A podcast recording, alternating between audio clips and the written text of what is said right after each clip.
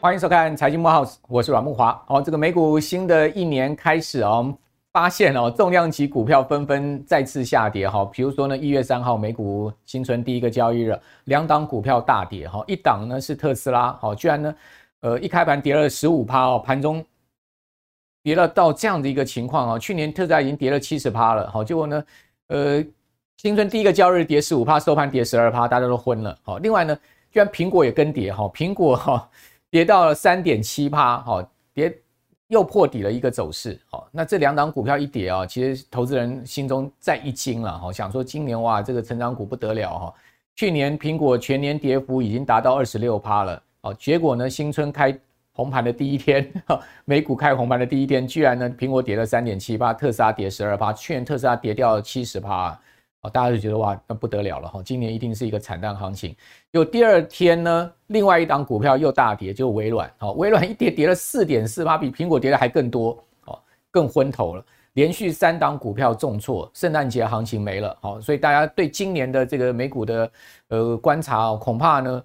呃，不是太妙的一个状况。那当然，美股不妙的话，哈，那个台股大概也妙不好不到哪里去。所以，美股台股的一个联动性哦，就会显现在今年股市上面哈。那我们看到，其实在今年美国各大投行哦，普遍也预估了哈，今年美国的呃上市公司啊，大概获利啊也不太能成长了，不要衰退就已经很好了。你要它成长，真的非常困难哈。那如果全年获利不成长，那股市还有推升的动能吗？好，所以大多数的投行看年底标准普尔五百指数的位置。在三千九到四千点之间，那现在目前在三千八百点出头，也就是说全年大概就是持平的一个走势。那持平不代表说美股没有波动啊，这要跟大家讲说美股可能今年是一个大波动，但它上冲下洗，那到年底持平可能会是这样的一个行情。因为毕竟过过去这么多年来哦，如果从一九二八年来看，美股也很少出现连续两年以上的跌幅了哦，这样持续的下跌，就是说。单年下跌有，但是隔年再下跌的这种几率就非常低，更何况要跌三年到四年。一九二八年以来哦，美股连续跌四年只有一次，哈，就是呃一九三零年代的经济大萧条，那次是连跌四年。我讲的是标准普尔五百指数，连跌三年的这个几率啊也非常低啊，就在呃这个一九呃应该是一九七零年代吧，哈，那个能源危机的那时候啊，曾经出现过连跌三年。此外呢，就是两千年的时候科技泡沫，标准普尔五百指数出现过连跌三年。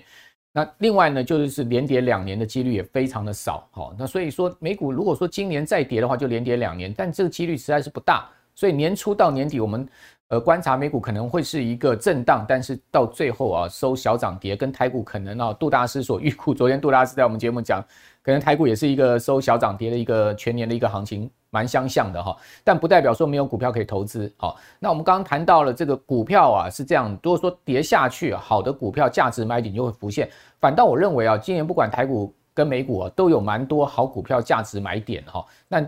重点呢，就是要在震荡往下杀的时候，你要敢买哈。那我们可以看到，今年其实也蛮多不确定性的了哈。一开年这个联准会啊，哦，公布去年十二月的会议纪要哈，哇，这个。纪要可以讲说是更鹰派了哈，没有鸽派讯息，完全鹰派。十九位决策官员都认为今年没有降息的空间，而且呢，告诉市场说呢，我们不能让市场有这样的心理预期哦，说我们会鸽派哦，而导致了市场呢认为说，呃，这个经济啊，那个呃货币政策马上要放松了，所以呢，导致了我们更难控制市场。他们甚至释出了这样的一个讯息哦，所以让让这个市场呢心头又一惊了哈，这个特斯拉跌了。呃，微软跌了，苹果跌了就算了，结果联准会十九位官员还告诉你今年都不会降息，打消了市场今年降息的这样的一个想法。好，那此外，另外呢，总经数字也告诉我们也不乐观。美国 ISM 的制造业指数啊，公布出来，连续两个月哈跌破五十，呈现紧缩的一个状况。哦，那最新的指数跌到四十八点四哈，低于市场预估的四十八点五，也不及十一月跌破五十的四十九了，反正就是一直往下。那这个。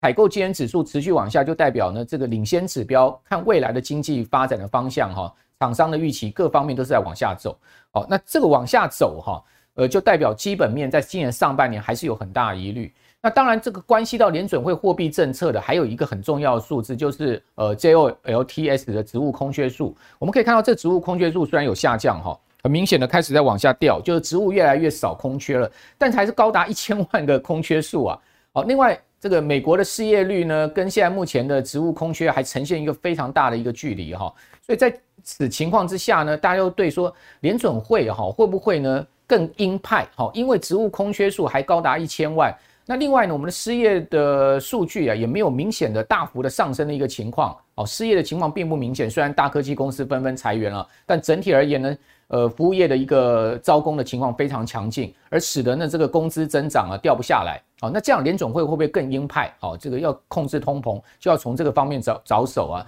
那利率呢，不但不降，反而可能有更多的升息空间。啊，那这样的一个经济情况就不妙了嘛，所以你可以各位可以看到，葛林斯班前联联准会的主席葛老也说呢，这个二零二三年呐，哦，这个经济情况是不看好了，可能会衰退哦。那近七成的金融大咖呢都预测衰退，其中呢最大咖就是 IMF 的总裁乔治艾娃哦，他说呢，今年全世界三分之一的地方哈经济会进入衰退，三分之一耶，百分之三十的这个国家地区经济是要负成长哈。那葛林斯班说呢，联准会在去年大举升息啊，美国经济衰退是最有可能的方向，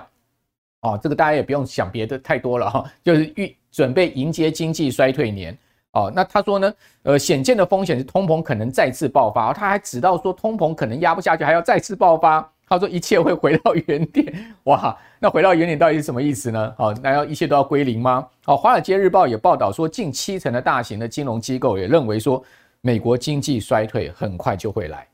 哦，所以股票市场啊，如果是这样的一连串的一开年就是不好消息的情况之下，你说还涨得动吗？所以为什么我刚刚讲说美股这个圣诞老公公行情没了？好，你可以看到没圣诞老公公行情可能就没有一月行情，没有一月行情，搞不好全年就是一个没行情的这个情况。我们过去的历史经验有看到这个统计的资料哈，这样的一个可能性是蛮高的。好，那另外呢就是经济衰退啊，对于股市的影响性啊，其实蛮大。我们有个统计资料就是。美国历次经济衰退以来，标准普尔五百指数的一个表现。好，那我们来看到它在衰退的这个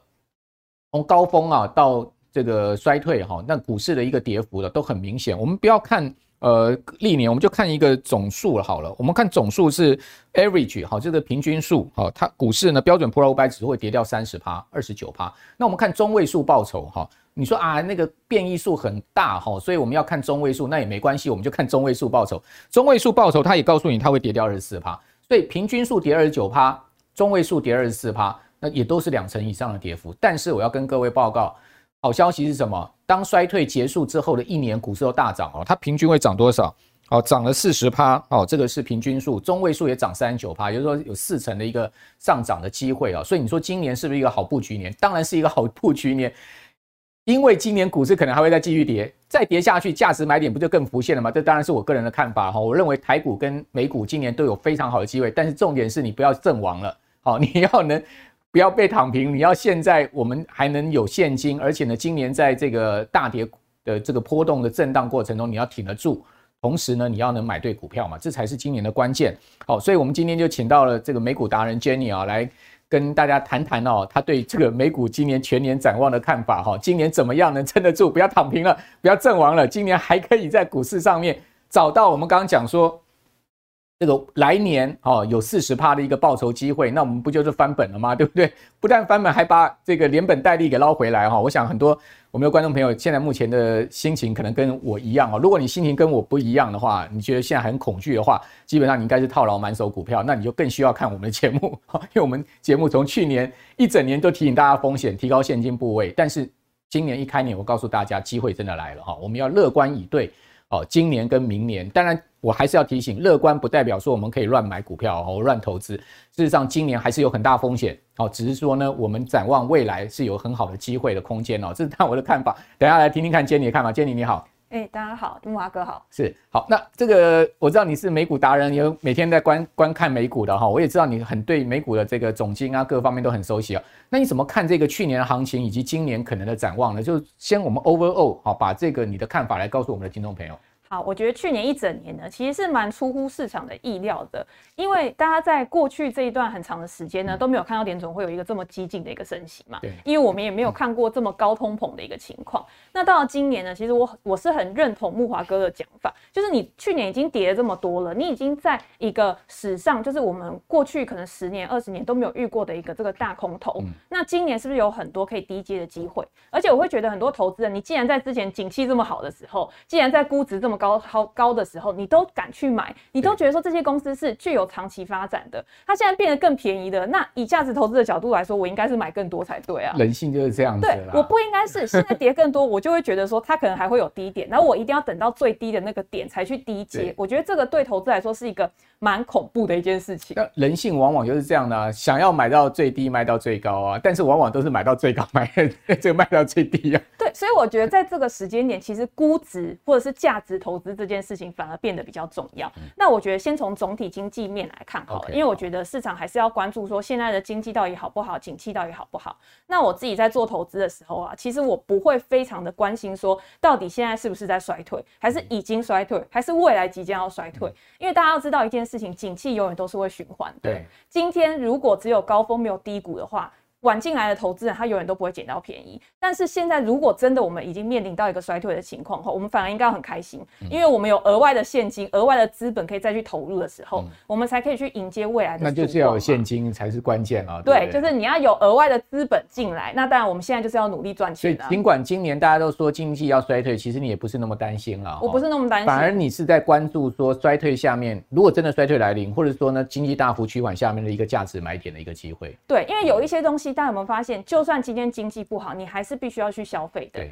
它是具有一个长期持续性的。那在这种不确定性的环境下啊，我们最喜欢的就去找一些有确定性的来投资。嗯，所以这个也是我今年的时候会去投资的一个主轴。OK，那我自己会先看总体经济。第一个当然就是联准会它的一个态度。对，联准会最关注的东西是什么？去年他可能最关注的是通膨，但是现在通膨呢，很多人他都说不准嘛。有很多的金融机构今天出来，他就说，哎。现在感觉整个就业市场还是非常紧绷啊！我前阵子有听到微软的纳德拉他出来接受访问，对，他就说我们现在大科技厂裁员啊，其实并不用太担心。嗯，为什么不用太担心？他说，因为现在很多的传统企业都在做数位转型，对我们这些大科技之前把人才都抓在手里面，他现在出去之后，其实他是非常好找工作的。哦，所以很多人他去吸收了这些人才。那服务业现在也是因为在疫情之后开始蓬勃发展嘛，对，所以这些服务业它本来就是劳力密集非常高的，所以。现在才会看起来就业市场好像还是非常的火热。就就亚马逊裁员一万八千人，然后呢，这个 Meta 裁员十三趴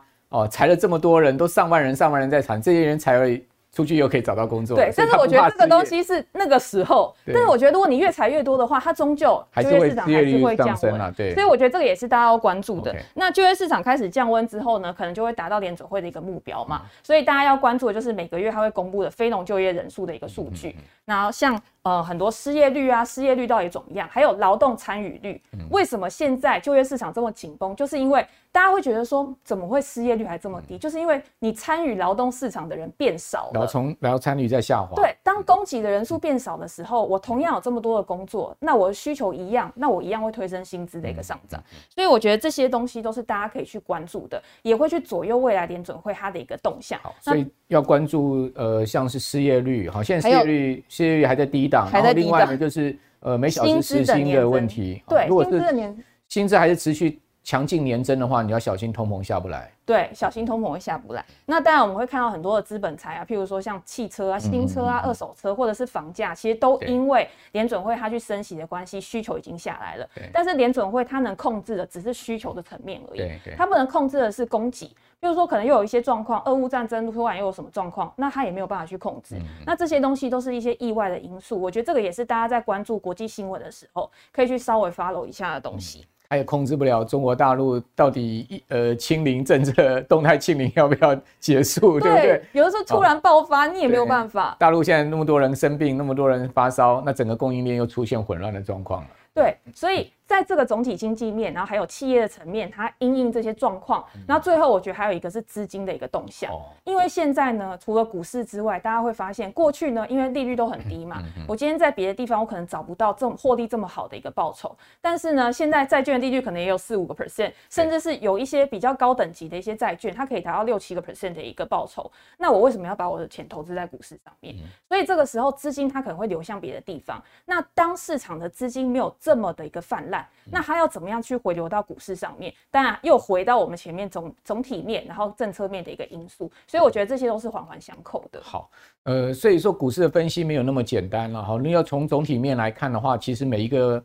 环节都相扣之之下，它又会交错影响，它又会影响回来，反正它就有非常多的这个衍生出来的空间哦。那最重要的还是要去呃这个关注今年几个关键重点，像刚刚建立所讲的，第一个就是失业率嘛，哈。那如果失业率大幅上升的话，我们当然比较预期通膨会明显下降了，哈。那另外一个呢，就是呃在这个薪资的增长部分，如果实薪薪资增长开始出现趋缓，哦，那这个也有利于通膨的下降。那通膨下降的话呢，当然就联准会就不用那么鹰派，然后利率不用维持在高档这么久的时间，那对于金融上就比较有利。所以大方向我们掌握住，好，那其他的枝枝节节啊，这个呃细部呢，我们就每个月参考最新的数据。那当然回到这个实际的投资面来看哈，我觉得很重要，就是我们观众朋友会问说，去年科技股跌这么多，成长股跌这么多，一般我们投资美股，我们最喜欢的投资苹果啦、亚马逊、特斯拉，然后这种成长股，可这些。这些股票去年的跌幅都超过这个基准指数啊，比如我们讲讲美国四大基准指数来讲，去年跌最多的是费半嘛，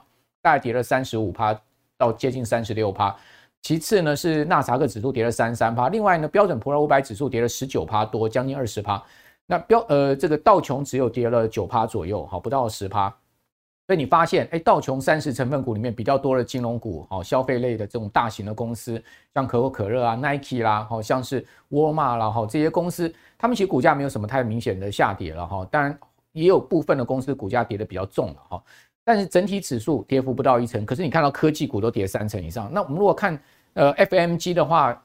跌更多哦，比如说我们讲说 Meta，Meta 跌了快七十趴，六十几趴哦，那亚马逊也跌了快五十趴。还有呢，奈飞跌了五十一趴，谷歌都跌了三十八点六七趴，那苹果都跌了二十六趴，所以苹果的跌幅是超过标准普尔五百指数的哦。哦，那呃这些股票的跌幅呢，都明显超过大盘。好，那这个呃还不是最惨哈，最惨就我们讲说这个特斯拉哈，大家看到特斯拉去年的跌幅啊，非常惊人哈，全全年达到六十五趴，将近七十趴。另外呢，这个 PayPal 啊，呃。是跟 eBay 分拆以来哦，这个最惨的一年的跌势，它居然给跌了六十二趴哦。那此此外呢，Meta 跌了六十四趴，所以你发现这三档股票跌幅都超过六成。那超过六成，到底是不是已经到了价值买点了呢？哦，这个等一下要请教杰尼啊，就是说这些股票你怎么看？就是说在科技股的部分，是不是还有这个呃投资的这个期待呢？很多人都已经买到这些股票都已经赔翻了哦，赔翻的情况之下，就对成长概念已经持。发生很大的动摇了哈，那不晓得你怎么看？我觉得这些科技股啊，大家要去想的不是它当前的一个状况，而是它未来五年、十年之后会变成什么样子。那当然，我们投资科技股，像投资美股，最重要的是我一定就是看未来的成长嘛。可是这个成长呢，通常是含有很高的不确定性的。我今天看特斯拉未来会成为可能电动车的第一名，甚至是还有很多衍生的业务，但是这件事情要到什么时候才会达成？然后这个市场上面有多少人有信心，然后会达成这件事情，才是造就它估值的一个很重要的一个因素。是。那我觉得像 FANG 这几家公司啊，它目前遇到的状况其实都不一样，影响他们估值下修有一个最重要的原因是，现在经济大家就觉得说未来很悲观嘛，所以整体的股市基本上都是下修的。可是因为这些公司，它在疫情之后呢，它也是被大家乐观的情绪推得很高，所以大家会觉得说，哦，这样的好会持续下去。但是到现在有一点梦碎了的感觉，那我们就是重新去检视这些公司的一个估值。我们就先从 F 开始讲，就是 Meta 嘛。Meta 它主要的业务呢，其实就是广告收入。那它过去大家知道，它的一个旗下，不管包括 Facebook、Instagram，就是这些旗下的使用者用户呢。开始有一个趋缓的状况，那在你使用者用户他开始趋缓的时候，他的广告收入就会变少啦。那他为了想要转型，他就去投资元宇宙，可是元宇宙现在反而变成拖累他获利的一个很重要的一个因素，所以就代表说呃，我原本的本业有一点没顾好的状况，然后我新的一个业务呢，又没有办法为我带来一个很及时的一个贡献，那当然就会造成它的估值下修。所以投资这个呢，你就要去看。你觉得它的元宇宙业务什么时候会被市场认同？我觉得是很重要的。那 Apple Apple 其实现在呢，Apple 其实算是比较晚开始跌的啦。对。但是最近的跌幅也是还蛮重的。Apple 其实主要就是目前的一个消费市场，未来的一个呃市场有没有可能衰退？前面呢是因为中国封城的关系，它开始它的产量变低嘛。但是现在呢，它开始去减产。减产就是代表说，它预估未来需求可能不会这么好，这个就是去影响它之后营收跟获利的一个表现。嗯，所以我觉得现在市场对于 Apple 呢，其实是比较没有那么乐观的，不像之前。看待了。对，但是大家都知道，就是我是一个 Apple 的忠实拥护者，就是 Apple 出的产品我会买，然后它的股票我也会投资。所以我觉得，如果以现阶段 Apple 的估值来看，我觉得它相比其他的公司，它反而是比较好预测的，因为它的产品跟它的一个服务，其实是我们比较简单易懂的嘛。嗯嗯嗯所以你去看它过去的估值，它可能平均都是在可能二十倍啊、二十五倍左右。如果它现在是在这个区间，它就是一个合理的价格嘛。如果它真的再继续跌，那它有可能就到一个比较便宜的价格。嗯。那我自己呢，我会比较觉得说，哎、欸，巴菲特都敢买了，或者是我自己那么长期是一个 Apple 的用户，所以呢，我就会觉得它的股票是我最敢买的。OK，所以 Apple 在跌，你就越越跌越敢买就对了。对，Apple 的股票我是越跌越敢买.因为我觉得它的前景，它的一个可确定性是比较大的。对，嗯，差不多。那另外一个 A 呢，就是 Amazon 亚马逊嘛。那亚马逊其实我觉得它要分两个地方来看。第一个就是现在比较拖累它的，就是它的零售业务。可是大家要知道哦，它的零售业务电商在二零二零年的时候是大幅的成长，这个基期是非常高的。那到二一年、二二年的时候呢，因为它投资过度嘛，他以为就是他自己就很厉害了，所以他就开始仓库啊、物流啊这些全部都乱投资，人也招的很多。现在就是开始一直删成本嘛，所以这个东西呢，在它开始回归均值，就是它的电商业务开始回归到正常的水准。然后它的费用开始下滑的时候，这个东西是会慢慢的起来的。对啊，它裁员一万八千。对，我觉得这个是非常大的一个裁员，嗯、这就表示说公司它就是知道我自己之前扩扩张过度了嘛，所以我要开始回归到正轨。那回归到正轨就是让获利正常化的一个过程。那再加上它 AWS 云端服务，它目前还是市占第一，虽然说成长有趋缓。但是它现在还是这个领域的一个龙头，在未来呢，整个企业都要数位转型的时候，其实它有点像是一个包租公啦。就是我今天我要做云端，我可能没有那么大的资本，那我就去跟亚马逊借，呃，租，然后租了之后呢，亚马逊就有源源不绝的现金流，这个也是它获利的一个引擎。所以我觉得亚马逊它也是算一个有点像景气循环，但是它在未来呢，其实还是在这个市场上面的一个龙头。嗯嗯。那 Netflix。我觉得我自己是有买，因为我觉得 Netflix 它就是一个叠升的一个很好的一个股票。当然，你说它未来有一些资本的投资啊，或者是它的一个竞争市场其实是越来越大。但是我觉得它在这个内容创作的一个领域，我觉得目前是还没有人看到可以去超过它的。尤其是它在去年其实真的跌的非常多。对。那现在它有一个催化剂，就是它的一个广告支持的一个方案。那这个方案呢，我觉得对于它未来，如果在显现在财报上面是有利于用户的一个成长。那广告商看到了，觉得说，哎，做得不错哦，那是不是有更多的广告商愿意去投入？我觉得这个就是它额外的一个创造获利的一个来源。所以我自己是还蛮看好这一块的。那当然也是希望它之后可以再继续涨上来。那最后一个就是 Google 嘛，我觉得 Google 其实跟 Facebook 有一个一样的问题，就是它的广告其实也是开始下滑，所以它有投资很多像 AI 啊、自驾车啊，或者是其他的，或者是它的云端，其实现在目前也是它的一个成长主轴，只是它的云端业务跟微软还有亚马逊不一样，因为它还没开始赚钱。那大家要想哦，如果它未来这个真的开始赚钱，那是不是就是一个市场炒作的催化剂？所以我觉得大家可以去看这些公司的财报，然后去找到说这些公司未来的一个股价催化剂是什么，然后你去思考这个实现的可能性，然后再去观察它过去一段时间的一个估值，找到一个合理的买点，然后分批去布局，我觉得都是 OK 的。好，那如果用 FANG 加特斯拉哈这六档股票哈，那你的排序现在优先的排序会是哪几档？呃，我第一个应该是 Apple。然后第二个呢，嗯，我觉得应该是特斯拉。特斯拉，我觉得特斯拉也是跌很多。其实我觉得特斯拉它有一个很重要的特点，它的基本面我觉得是没有太大问题。它现在基本面最大的问题是经济衰退嘛？对。其实所有人都面临到一样问题。第二个问题是它的管理层，管理层太多的一个意外的变化了。你看买个 Twitter，然后股价就开始跌，然后现在呢开始又有一些其他新闻出来，只要每次跟特马斯克有关的新闻，就会让股价开始有大波动。可是你要看它未来的一个，譬如说它的产能、它的交车量开始提升了之后，在经济开始回升的一个情况，那就是它的天下了。我觉得这就是它的天下，尤其是它未来软硬整合，我觉得在软体这个部分其实是蛮值得期待的。不是说叫大家现在就是说，哎，我看好特斯拉，我就直接把钱全部砸下去，而是你在这个产业转型的一个过程当中，或者是它未来有一些延伸的服务，它以后的加值服务，譬如说它的能源啊，或者是它的一个呃。呃，自动驾驶的一个系统，其实我觉得都是还蛮值得期待。那接下来呢，我觉得就是亚马逊跟 Netflix 是我自己比较喜欢的。Google 其实不是不好，其实我觉得这每每一家公司其实都很好啦，只是你喜欢的类型，每个人的偏好不一样.或者是你直接买 SPY 或者是 QQQ，其实就全部都包了。OK，好 好，刚刚 Jenny 的排序给大家参考了哈。不过还是提醒大家，像就就像我们这个板子上告诉各位的哈，就是说在经经济衰退之前，美股从来没有在经济衰退之前就开始涨。好，也就是说，呃，如果今年经济真的美国会衰退的话，哈，那美股真的还有一定的下跌空间。就像刚刚 Jenny 所谈到，就是说，如果你真的要买这些股票的话，你也要分批嘛，哦，也不是叫你现在一次就把钱砸下去，哦，因为毕竟这些股票还是在目前呈现一个，如果就技术面来看，呈现一个空头走势，它持续还是在往下掉的一个状况。哦，不过因为去年跌势这么重，哈，跌到六成，跌到七成，哦，这些股票呢的这个基期跟去年年初比，实际上已经差太多了，就是说他们已经便宜太多。那重点就在于说，后面还有一段的这个对他们的摧残，哦，就是经济的考验的摧残。摧残完了之后，哈，哦，这个大家就可以开始去满地捡黄金了，哈。当然，我的看法也是这样子，哈。大家好，我是赢者。投资并非一步登天就可以致富，我们必须运用过去的经验、当下的观察以及未来的规划，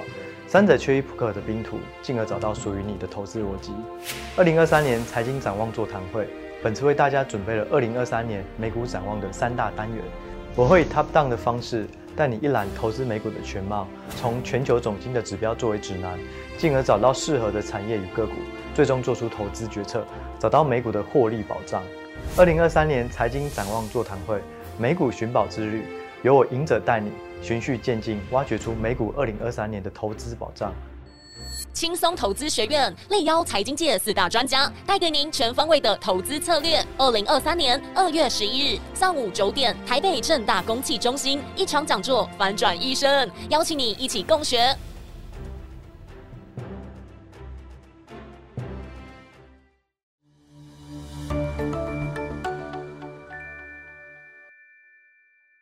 好，那另外呢，就是说去年哈，明显就是说价值股跑赢成长股，这是很少见哦。过去都是成长股跑赢价值股，尤其是过去十年都是成长股的天下。但是呢，去年却是价值股跑赢成长股。比如说，我们可以看到标准普尔五百指数有十一大板块，去年只有一个板块哈，它全年的这个情况是上涨，就是能源板块，它涨了这个十呃五十九趴。哦，另外呢，呃，utility 公用事业板块呢，只有跌一点四趴。所以你可以看到，它相对去跟这个 IT 族群比，哈，跌二十八趴，它真的是相对跑赢很多了，哈。就算它也跌，但是基本上只有跌一趴多，公用事业只有不到两趴的跌幅。如果说你钱放在这上面的话，你完全保值了嘛，对不对？哦，应该看到这些跌六成、七成的股票，你会相对说，啊，我股票只有跌一趴多，你还会觉得你有亏吗？应该很高兴嘛，对不对？我赚到了，有没有？哦，这个心态的问题，就是说价值股真的去年是明显的跑赢这个成长股啊，成长股去年真的是一个大灾难年，这个就跟整个升息时期嘛，哈，联总会把零利率拉到四点二五是有关系的。那我们来看一下去年标准普尔五百指数有哪一些赢家，还是有涨的哦，不是说五百档股票全数下跌哦。比如说各位看到这档股票能源的 First Solar 哦，它就涨了，全年涨幅高达七成。如果说你放 First Solar 的话，你真的是削爆了，去年赚了七十趴哈。还有呢，就是像是这个呃，Steel Dynamic，好，这两钢铁股好，它去年全年涨幅也达到五十七趴哦。那以及一些医医保类的相关的族群的股票呢，大概去年涨幅也有四趴到四四成到五十五成了哦。所以你会发现，其实还是有涨的股票，但就比较集中在能源啦哈，或者说医保相关的族群了哈，这样的一个情况。那我们来看到另外就是说呢，去年也确实从这张表上你可以看得很清楚，我们是用什么？我们是用罗素一千的价值型股票跟罗素一千的成长型股票两个指数来对照。那去年呢，大家看到这个蓝色线呢，就罗素一千成长型的指数啊，它的跌幅那么大哦，跌幅非常的大。好，但是呢，价值型的跌幅相对小很多，哦，这就是价值跑赢成长去年很明显的状况。但是如果你放眼过去十年，就完全不是这么一回事哦。过去十年你会发现，哎，哇，这个罗素一千的成长型的这个指数大涨这么大一个波段，但是呢，价值不太动，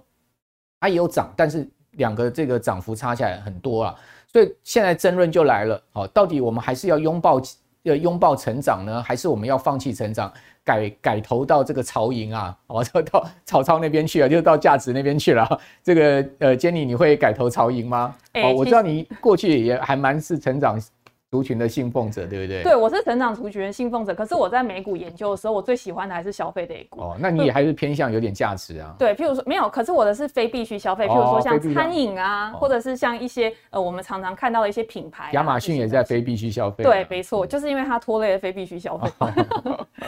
所以我觉得今年啊，其实大家要去看的是价值股还有成长股这个话题，其实已经炒作很多年了。我每年呢都有听到有人说，今年价值就是要超越成长，结果这两年呢，真的哎。开始哦，这光靠这两年，其实价值就已经追上来了。我自己有准备了两个，第一个就是以大型股来比，大型股的成长股啊，你跟大型股的价值股去比。然后我们看到的这个红线的部分，诶，黄线的部分呢，在中间这个地方，中间这个就是 S M P 五百指数，S M P 五百指数基本上就是以大型股为主嘛。对对对，所以你还是看到，如果以二零零四年就二零两千年开始呢，然后开始往上的话，其实成长股还是跑赢的，那就表示说这。从这二十年来嘛，二十年来，其实成长股还是扮演了一个推动市场，而且我觉得也是推动整个世界的经济、整个技术进步的一个成果。嗯，所以我不觉得就是在未来的十年呢，如果今天大家觉得科技或者是技术还是会改变这个世界，还是会去推动、推高我们的生产力的话。我觉得成长股里面还是有蛮多的股票可以去做一个挑选。嗯、那价值股呢？当然就像刚刚木华哥讲的，价值股通常我们用什么样来判断？我们会觉得本益比很低的，这个就是价值股，或者是股价净值比很低的，这个就是价值股。但是它比较适合用在哪一些产业上面？如果我们要用本益比或者是股价净值比去衡量的话，通常都会放在一些呃必须消费，比如说我们柴米油盐酱醋茶，这个就是必须消费吧。又或者是医疗保健，医疗保健是今天不管景气好不好，你都必须要去做的事情，你都必须要做的消费。那它在过去呢，其实你就会发现它的一个本益比或者是股价净值比，它是有一个区间的，用这个区间去作为你买进的一个依据，我觉得是非常适合的。但是你说美股里面有很多的成长股，第一个，譬如说，哎，你像特斯拉，好，用本益比去买。应该没有人用本益比去买特斯拉的，虽然说它现在本益比已经低于五十倍了，可能已经到三四十了，但是大家在看的时候还是会看未来的成长，就看它交车啊，看它产量啊，看这些，或者是一些完全根本是没赚钱的一些高速成长股，嗯、譬如说云端类股，现在已经没有人在讲云端类股了。二零二零年的时候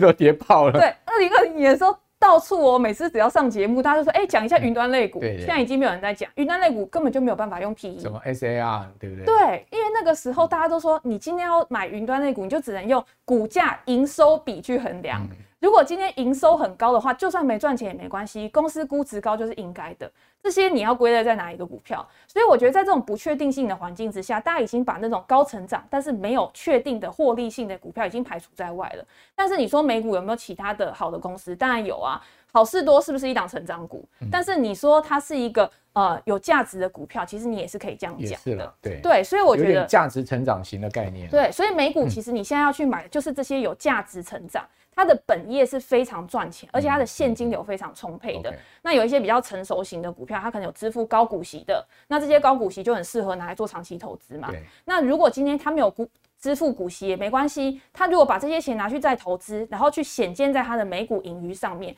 这个也是很好的一个价值股啊。那如果我们去看小型股的话，小型股也是，我们今天用罗素两千，罗素两千黄色这一条，嗯，它今天呢，它在呃这两年两千。二零二零年之后，你看它的一个呃估值表现，其实就是落后了它的一个价值股，嗯，所以所以罗素罗素的价值股也是也是在小型股了，对，就是在这两年就，就这两年其实很明显了，对，对，所以以前大家都说，你今天在看股票的时候啊，小型的价值股其实绩效是最好的，嗯，可是，在过去十年呢，这个东西有一点被反转了，哦，那当然也是有很多的因素，但是我觉得说，大家要知道。这个市场上面其实就是会有一个规律，就是均值回归嘛，只是大家永远不知道回归的时间点是什么时候。那如果你今天没有长期投资在这个市场上面的话，嗯、其实就算均值回归，你也赚不到那个钱。对所以我觉得还是均衡，就是你今天你要有成长股，但是你也要有一些价值股的一个帮助，你可以去平衡你的资产，做一下资产配置了。对，那如果今天有些人他可能用股债配置，其实我觉得也是很好啊，因为债券其实就是一个非常具有确定性的一个资产嘛。它加入到你的比较没有确定性、比较成长性的一个股票投资组合之后，它就是去平衡你资产的一个波动。那这个时候大家就会讲啦，那今年股债不是也跌很烂？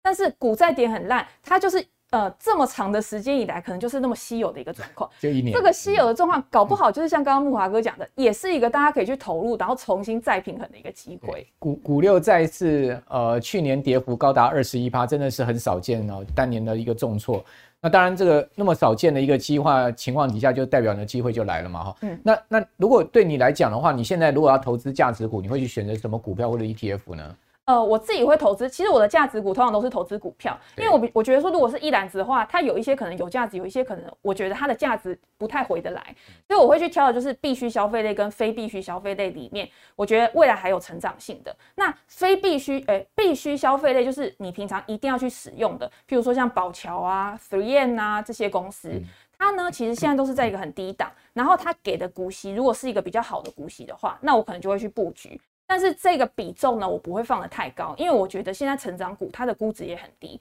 如果我觉得未来十年整个世界还是会进步的话，其实我还是比较偏向像刚刚我讲 Apple，我觉得 Apple 现在相比于过去几年，它估值就是比较低啊。那你以前都敢买 Apple 了，或者是你以前一直很想买 Apple，但是你现在不，你现在终于它股价下来了，那是不是又是一个比较好的机会？Apple 跌了三十趴，巴菲特一千五百亿美金的 Apple 还在手上。他也没卖，所以呢，你觉得是不是一个好买点呢？对不对？哈，就是从这个反向角度来说。而且我觉得 Apple 有一个很好的地方，巴菲特就有讲嘛，他很喜欢回购股票的公司。而且 Apple 现金这么多，它今天除了它的股息，大家去看它这几年的股息是每一年都会成长的，然后再加上它大量的回购股票，这对巴菲特来说就是一个躺着赚钱啊。好，那当然 Apple 最近的消息非常多利空了哈，就比如说呢，它在通知它的供应商哈，就是零零组件的供应商，像 AirPods 啊、Mac 啊。哦，包括像是 AirPods 啊，这三大的产品的供应商呢，都要砍单哦，代表说呢，呃，他看不好这三个产品哦，今年第一季的销售。那另外呢，也传出说，呃，去年第四季 iPhone 十四哈也卖得不好，哦，说下砍到七千万只到七千五百万只，本来，呃，这个去年第三季要起跑的时候说啊九千五百万只哈，一下掉了两千万只之多了哈。所以我们可以看到，其实最近也有美国的投资机构啊，把这个苹果的目标价下修了哈。那因为下修其实也正常，因为它毕竟它去年跌了二十六趴，好，再加上今年的这个整个景气消费的一个疲弱的状况之下，对它确实是呃这个不利的哈。不过呢，呃，如果你展望长期的话，终究大家消费力还是会回来哈。那它股价修正下来三成哦，是不是就是一个价值买点？我觉得倒不妨在这边可以观察哦，甚至你可以呃用。这个投资策略的方式哈，就分批啦，类似这样子的一个方式啊，来来观察它的一个可能的价值弱点哈。那另外刚刚谈到了这个 Jenny 蛮喜欢的消费类股哈，那美国人其实是疯狂购物的这种个性哈。基本上如果大家去过美国就知道，你认识美国人就知道说，美国人呢，基本基本上他们在吃啊、穿啊、用啊。哦，只要他们口袋有钱，他们都没有在看价钱的了。好，我们一般买衣服，我们去看一下标签，哇，这件好贵哦，两万块，不要买。美国人没有在看价钱的，就喜欢就 买。然后呢，这个汉堡好吃也没在问说你一颗汉堡卖多少钱，就好吃就是排队疯狂买，好，疯狂吃就对了。这是美国人，美国人都没有什么存款，好，所以说基本上呢，美国人就是一个非常天性喜欢消费的这个动物哈。那各位可以看到，他们就是不断的在购物，你可以看到。从二零二零年疫情以来啊，哇，这条线一直在往上升哈。美国的这个 consumer 啊，一直开始在 shopping 哈，这个一直开始往上升啊，这一直往一路往上升。好，但但是呢，最近根据啊，我们看到了一个大数据哈，六大零售商像沃尔玛、Target、Best Buy，还有呢这个诺德斯特龙，还有 Kroll，还有呢梅西百货，呃，从黑色星期五到圣诞节当周的客流量的平均数。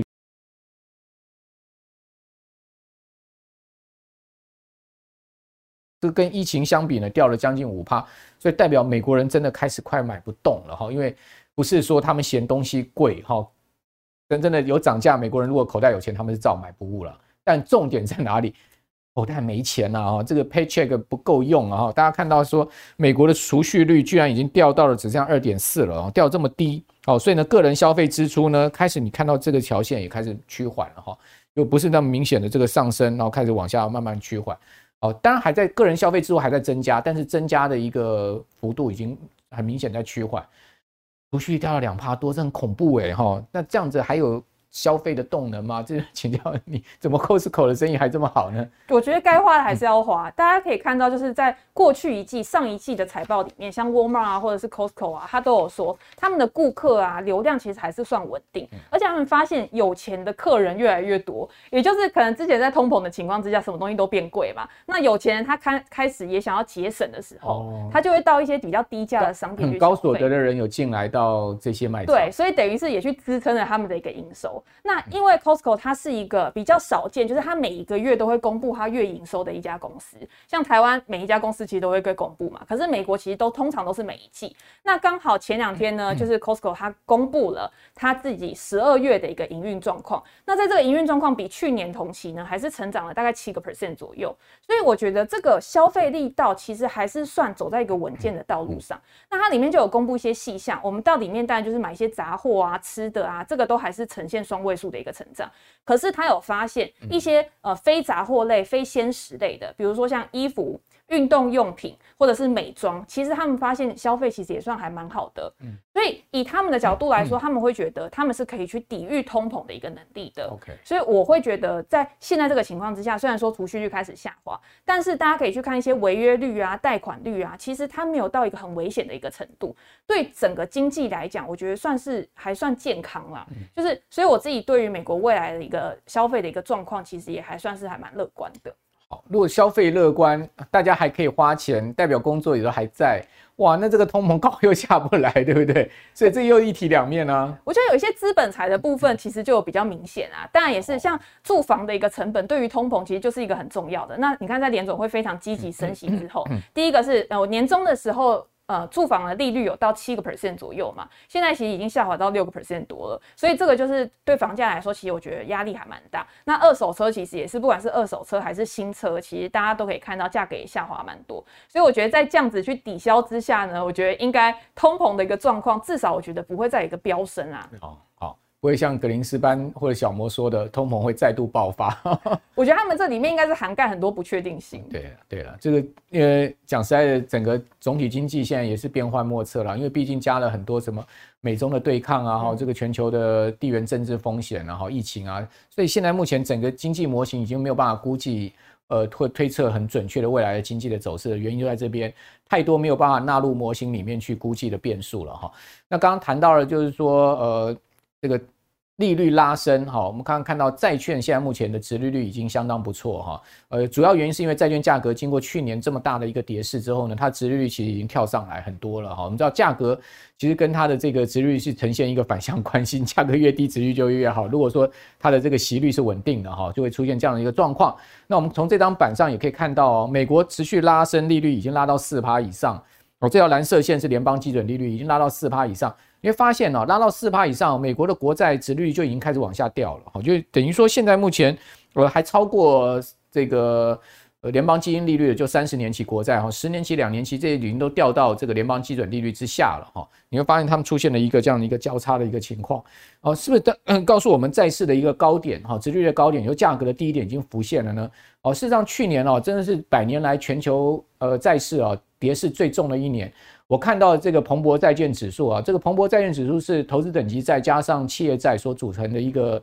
一篮子的债券指数。这个指数居然在去年十月最低跌到过超过二十趴，好，这个是几乎没有看过啊，在有债券价格记录以来几乎没有看过这样的一个跌势。那美国十年期国债殖率呃的价格去年跌幅也超过十五趴哦，这也是非常可怕。哦，那两年期国债殖率全年上升了超过三百个基点，这也是创历史记录了哈。所以在这样的情况之下，呢，请教 Jenny 说，现在债券是不是一个我们可以优先去布局的标的呢？其实我觉得债券通常都是在景气循环里面啊，比股票市场还要领先去反映的一个资产。所以我觉得大家如果现在想要去关注债券，我觉得是 OK 的，因为去年真的就是股债同跌嘛，而且都是很大的一个跌幅。那如果今年你想要去布局的话呢？因为像我自己去年的时候，我觉得不确定性，然后我现金我又想说，哎，我要找哪个地方去摆，我就买短期公公债。短期公债那个时候还有四个 percent 多的一个利率。那今年如果到期的下半年，如果有其他机会的话，对它，它是到今年八二零二三年八月就到期了。那那个时候四趴多，我就想说，哎，到期了之后我再去布局其他的，至少可以赚个四趴。对，就是稳稳的，这个东西就是无风险的嘛。那其他我还有布局的呢，就是美国的一些公司债，譬如说像 Dell 的公司债啊，金融股的公司债。那个时候去换算，殖利率大概都有七个 percent 左右。OK，所以我就把部分的一些现金流的资产呢，就配置在这个债券上面。但是我个人呢，还是比较偏好股票啦，所以我也会在想说，在今年如果有机会的话，还是可以把我的资产去铺。布局比较多在股票资产上面，我觉得大家就是要有一个观念，就是你今天你的资产啊，你的资产一定会分配成比较具有成长性的，跟我想要就是稳稳领现金流的。像现在很多人他都会去买一些高股息，他就是希望说，反正我钱放在那边，他每个月会固定给每个月或者是定期，他会固定给我钱就好了。对对。那当你的资产本金累积的越大的时候，当然你的配息收入就越大。那这个东西是需要一个累积的过程的，而不是说、哦、我现在去投资债券，我就只是为了想要领息。可是你的资金很小，老实说，你不靠股票，真的是会比较难一点点。所以我觉得在这个时间点，大家也不要觉得说我为了要保本，所以我就把钱全部都丢到债券。我觉得这个还还是要去衡量的。如果你今天是风险承受度比较高的，或者是你比较年轻的，你还有比较高的生产力的，我觉得投资在股票。至少看起来长期呢，我觉得还是会有比债券还要好的报酬。哦，呃，除非你非常有钱了，你身价几亿、几十亿哈，你说我这个全部丢债券，我也没反对哈。比如一一一亿一年四趴，也就有四百万的利息哦，那这也很棒。但是你要有一亿嘛哈，你就那这个就是看有钱的人的话，就是我觉得有越有钱人，他们其实风险他们可能就会抓得越低了哈，因为我基本上我本金大，我也不用去冒那么多风险，我就可以。创造不错的一个收益了哈，我干嘛要去冒那么大的风险？但相对，如果你是刚出社会的新鲜人哈，你的本金没有那么大，你说我就呃二十万、三十万、五十万、一百万，你说我全部丢债券，那一年四趴啊，一百万也不过就四万块的一个收益哈。那股票可能一年它涨幅上倍，好，你一百万变一百万，哦，变两百万。哦，所以这就是一个很大股债之间的差异哦。我觉得关键就在于你是不是够有钱啦。哦，如果你真的够有钱，你像法人机构拥有几百亿、几千亿身价的人这样子的一个情况，你就对丢债券没有问题哦。不然我们还是建一般来讲还是做一些资产配置、股债的一个配置哦，成长股、价值股，然后呢，呃，买一些固定收益的哈，有现金流的一个 cover。我觉得这就就叫做理财，叫做呃财富规划哈，就是叫做这个所谓投资组合啦。哦，我想接你刚刚所谈的大概。这样的一个方向哈，也在最后做一个结论，提供给我们所有观众朋友参考了。好，那新的一年开始哦，祝大家新春如意哦，祝各位财运亨通。财运亨通的话，请记得收看我们财经慕 House，我们每个礼拜六、礼拜天早上会为各位哈带来最新的这个财经的全方位的讯息啊，让各位在这个投资的路上哈，可以跟我们一起走下去。好，我相信我们的节目呃播出已经超过一百集哦，我们看的看我们节目的人也越来越多哦，那。呃，证明我们的节目所提供大家的资讯跟方向是获得我们所有观众朋友的肯定。好，如果您肯定我们的节目，喜欢我们的节目的话，请你好介绍给更多的好朋友知道我们的节目。好，我是阮木华，今天非常谢谢接你好，也谢谢我们所有观众朋友的收看。好，我们就下次见了，拜拜。大家好，我是许博。投资人呢，最关心的就是未来科技的趋势，还有产业的远景。我帮你们啊，都收录在二零二三年财经展望座谈会。座谈会中呢，我将跟大家畅聊整个半导体未来的机会跟挑战，从全球的角度来看台厂的优势还有劣势，你将会得到不同的见解。紧接着，全球瞩目的未来趋势就是电动车。我要来告诉你，电动车你要知道的不是只有特斯拉哦。在未来百家争鸣的电动车市场，你只有了解更多更深的资讯，才会比一般大众拥有更丰富、更精准的投资机会。二零二三财经展望座谈会，一场讲座的时间可以化繁为简，帮你脑补未来的科技资讯还有展望。经由我曲博长期的观察、追踪跟研究，你将能够轻松掌握全球最新的科技情报。轻松投资学院力邀财经界四大专家，带给您全方位的投资策略。二零二三年二月十一日上午九点，台北正大公器中心一场讲座，反转一生，邀请你一起共学。